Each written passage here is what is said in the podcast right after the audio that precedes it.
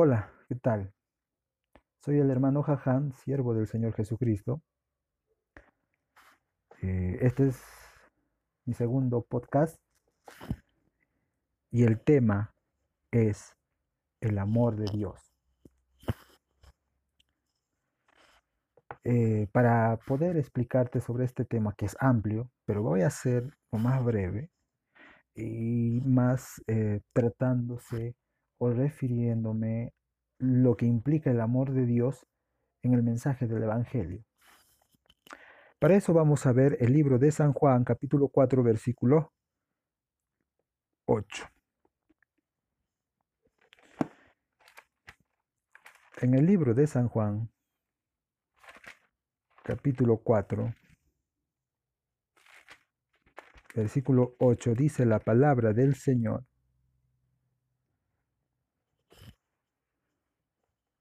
Toda palabra se lee en el nombre del Padre, del Hijo y del Espíritu Santo. El que no ama no ha conocido a Dios, porque Dios es amor. Vamos a dar gracias por esta palabra y por la enseñanza también que el Señor ha determinado esta noche para nosotros.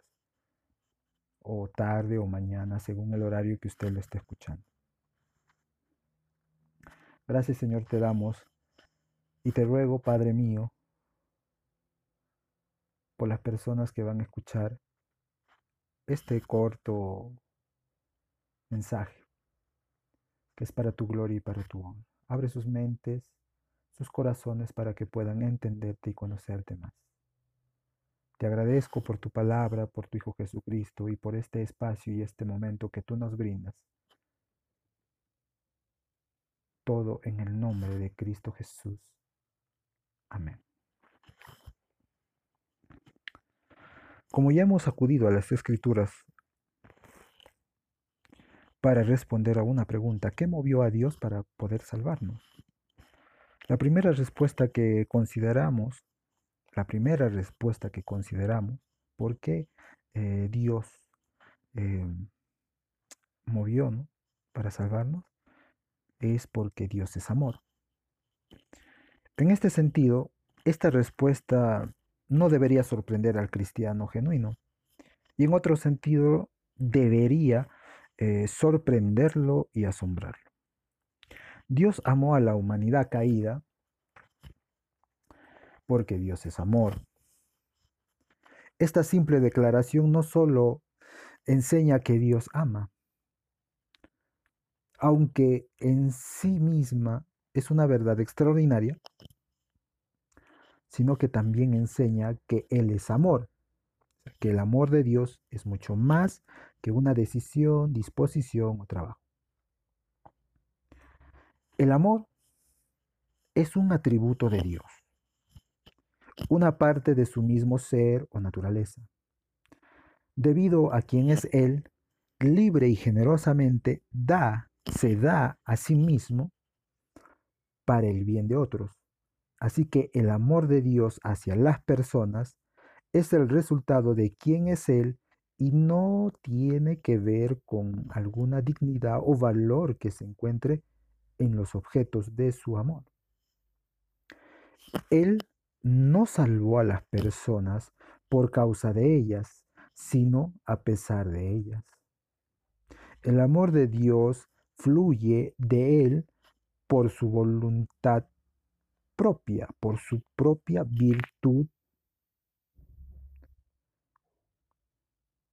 Entonces el amor de Dios no tiene una motivación externa. Alguna virtud o mérito evidente o latente, inherente o derivado en el carácter u obra de un hombre, no hace que surge el amor de Dios hacia él. La lógica es simple. Dios salva a los hombres malos porque los ama. Y los ama porque Él es amor. Esta realidad del amor inmerecido e incondicional de Dios se ilustra de manera maravillosa en Deuteronomio, donde Dios explica por qué eligió a Israel. Moisés le recuerda al pueblo El Señor los quiere y los ha escogido, no porque ustedes sean más numerosos que todos los pueblos, pues ustedes serán el pueblo más insignificante de todos, sino porque el Señor los ama. Deuteronomio capítulo 7, versículos 7 y 8. Israel pregunta, ¿por qué me has amado? Y Dios responde, te amé porque te amé. El amor de Dios por Israel y por toda la humanidad caída no tiene nada que ver con quiénes son o qué han hecho. Más bien, tiene todo que ver con quién es Dios y lo que Él ha determinado. Dios ama a las personas caídas y pecadoras porque Él es amor y Él ha determinado poner su amor sobre ellas. En otras palabras, Él nos ama no por lo que somos, sino a pesar de lo que somos. La realidad del amor de Dios a pesar de la completa falta de mérito de la humanidad caída, también se ilustra en el libro de Ezequiel. Allí Dios describe la naturaleza miserable e incluso repulsiva de Israel y de todos nosotros previo a su obra redentora en nuestras vidas. Dice la palabra, dile que así ha dicho el Señor, su Dios. Tú, Jerusalén, eres desde tu origen cananea de nacimiento tu padre era un amorreo y tu madre una hitita. El día en que naciste no te cortaron el ombligo, ni te bañaron, ni te limpiaron con agua, ni te frotaron con sal, ni te envolvieron, ni te fajaron. Ninguno de los que te vieron nacer se compadeció de ti ni hizo nada por ti. Al contrario, tan pronto como naciste, te arrojaron a la intemperie, sin que les importara si sobrevivirás. Yo pasé junto a ti y al verte tan sucia y llena de sangre, te dije, ¿estás viva? Sí, todavía estabas llena de sangre cuando volví a decirte, estás viva. Ezequiel 16, versículos del 3 al 6. En este texto que hemos leído del Antiguo Testamento, Dios describe al pueblo de Israel y a toda la humanidad caída como un niño de vergonzoso linaje y deshonroso nacimiento, nacido de una raza enemiga, sucio y abortado, abandonado en un campo abierto y retorciéndose en su propia sangre. Incluso la persona más tierna no, no sería movida a salvar a tan grotesca criatura en un estado tan miserable y deplorable. No obstante, Dios, rico en misericordia a causa de su gran amor con que nos amó, incluso cuando estábamos muertos en nuestros eh, nuestras transgresiones, nos dio vidamente con Cristo. Así como versa eh, el segundo capítulo eh, de la carta a los Efesios. Efesios 2, eh, versículos 4 al 5 dice, pero Dios, que es rico en misericordia, por su gran amor con que nos amó, aun estando nosotros muertos en nuestros pecados, nos dio vida juntamente con Cristo. Por gracia sois salvos. Por favor del Señor, por ese favor inmerecido, somos salvados. Que no merecemos este amor, esta salvación. La gloria del Evangelio no es que Dios salva a criaturas tan dignas y tan bellas que hacen que surja su amor y hacen que les sea imposible vivir sin ellas. Absolutamente no.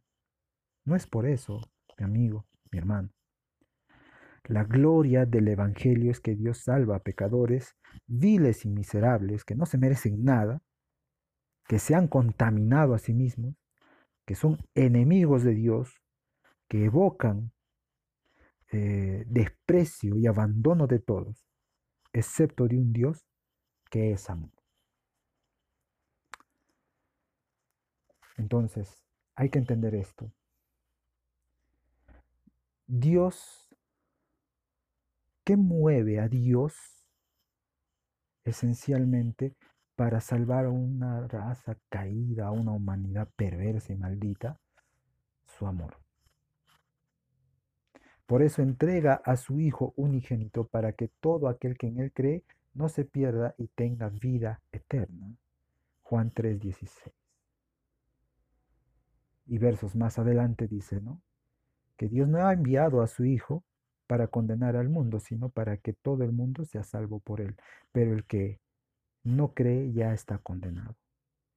En el verso 36 dice, el que rehúsa creer en el Hijo está bajo la ira de Dios. O sea, por ese amor que demostró, cuando usted desprecia ese amor, está bajo la ira del Señor.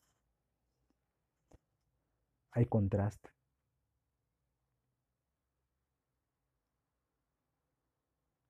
Entonces, vamos a analizar esa parte.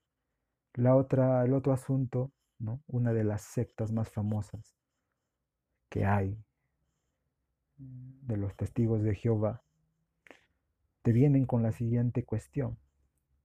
Si Dios es amor y ama tanto como dices que ama, ¿por qué envía a la gente al infierno? ¿Por qué? Porque es un Dios justo.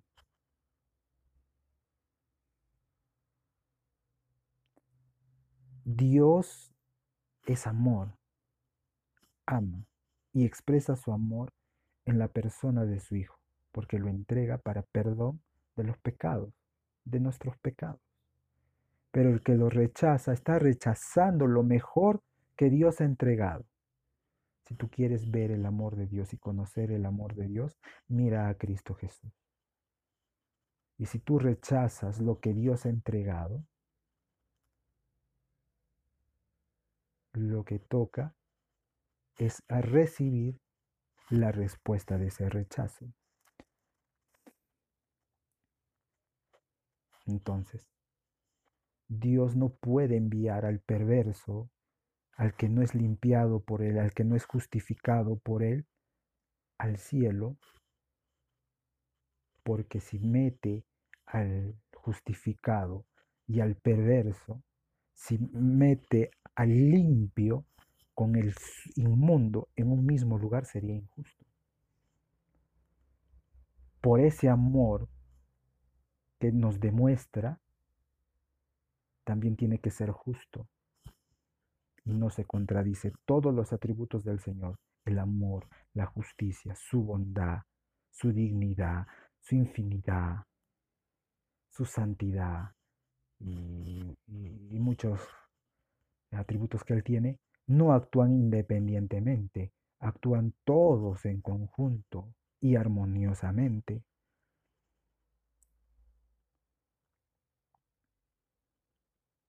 Y eso no hay que olvidar. Y para finalizar y entender ¿no? esto del amor del Señor, también se viene una pregunta, ¿no? que cae de madura. ¿Por qué Dios salva a las personas?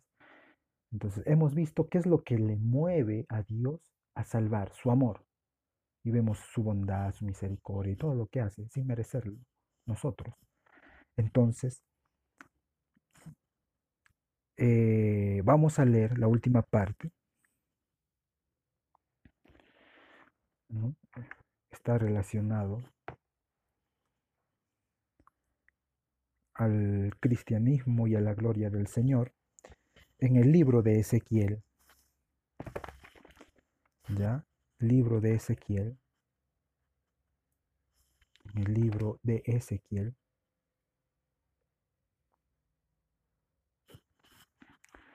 Capítulo 36. Ezequiel capítulo 36, versículo 22. dice la palabra del Señor, del 22 al 28. Dice, por tanto, di a la casa de Israel, así ha dicho Jehová el Señor, no lo hago por vosotros, oh, oh casa de Israel, sino por causa de mi santo nombre, el cual profanasteis vosotros entre las naciones, a donde habéis llegado, y santificaré mi grande nombre, profanado entre las naciones, el cual profanasteis vosotros en medio de ellas, y sabrán las naciones que yo soy Jehová, dijo Jehová, Jehová el Señor, cuando sea santificado en vosotros delante de sus ojos. Y yo os tomaré de las naciones, y os recogeré de todas las tierras, y os traeré a vuestro país. Esparciré sobre vosotros agua limpia, y seréis limpiados de todas vuestras inmundicias, y de todos vuestros ídolos os limpiaré. Os daré corazón nuevo, y pondré un espíritu nuevo dentro de vosotros, y quitaré de vuestra carne el corazón de piedra, y os daré un corazón de carne. Y pondré dentro de vosotros mi espíritu, y haré que andéis en mis estatutos y guardaréis mis preceptos y los pongáis por obra. Habitaréis en la tierra que di a vuestros padres y vosotros me seréis por pueblo y yo seré a vosotros por Dios. Ezequiel 36, 22 al 28. Hay que considerar este texto para entender el amor inmerecido de Dios como la razón primaria para su obra de salvación entre los pecadores indignos. Ahora, regresaremos al texto para encontrar la gran razón detrás de toda la obra o la obra de Dios en esencia. ¿Cuál es la gran razón? La promoción de su propia gloria. En síntesis, Dios salva a las personas por su nombre y según su beneplácito. Por su nombre y según su beneplácito, o sea, para su gloria. El lenguaje de estos versículos puede parecer extraño y hasta ofensivo, no solo para la mente secular, sino también para un cristianismo contemporáneo lleno de humanismo. La primera verdad excepcional que llama la atención es que Dios no salva a Israel porque tenga alguna virtud.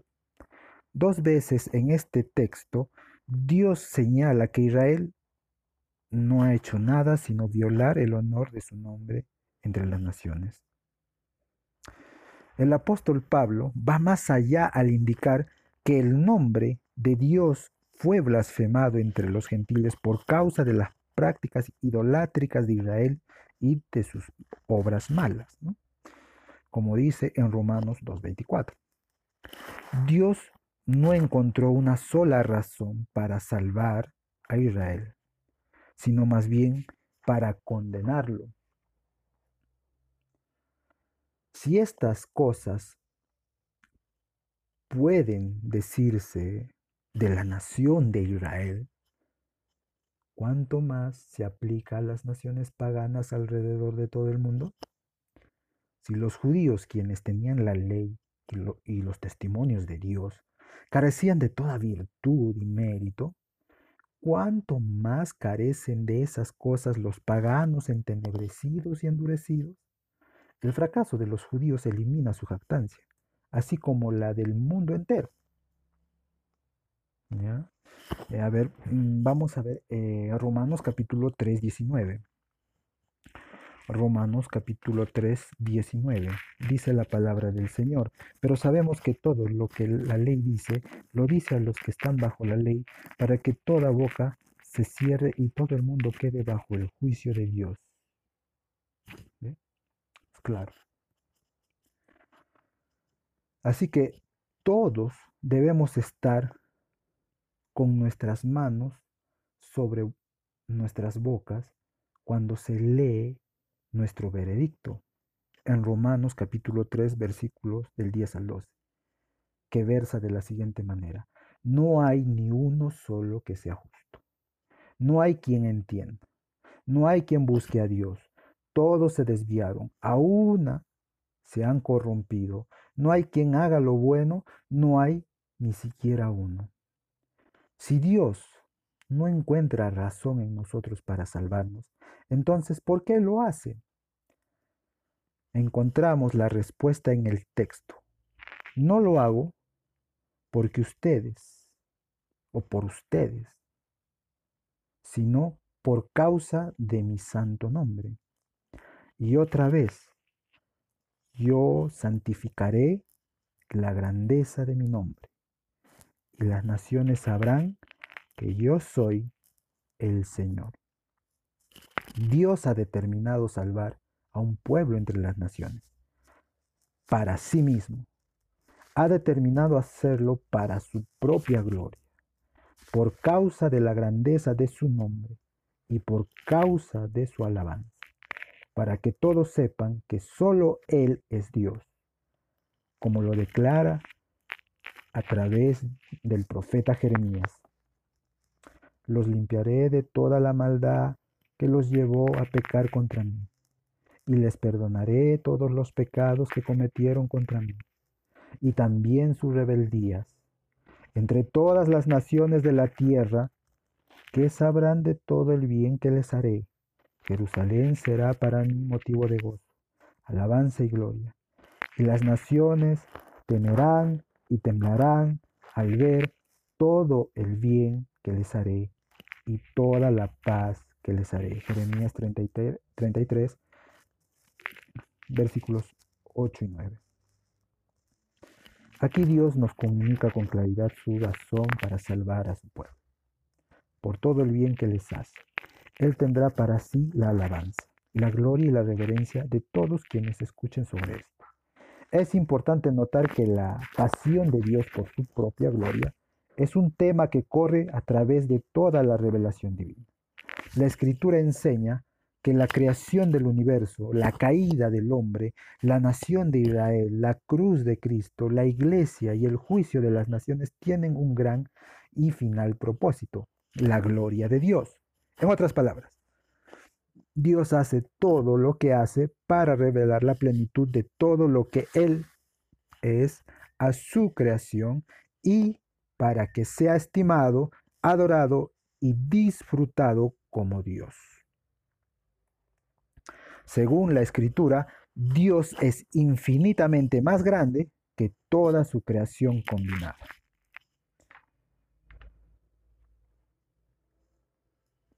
Si Dios es de valor, belleza y esplendor infinitos, entonces se deduce que el don más valioso, espléndido y hermoso que Él podría dar a sus criaturas es la revelación de sí mismo para su gloria eterna.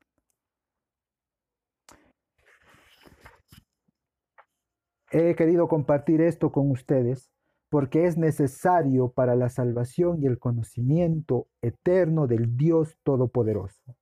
Hemos visto que Él ama y que todo lo que Él hace es para la gloria de Él, que es para que pueda entenderse de esa manera. Gracias te damos, Señor, porque tú eres bueno. Gracias te damos, Señor, porque tú nos enseñas esta palabra. En el nombre de Cristo Jesús, síguenos enseñando, Padre mío. Amén. Gloria al Señor. Gloria al Señor. Gloria al Señor.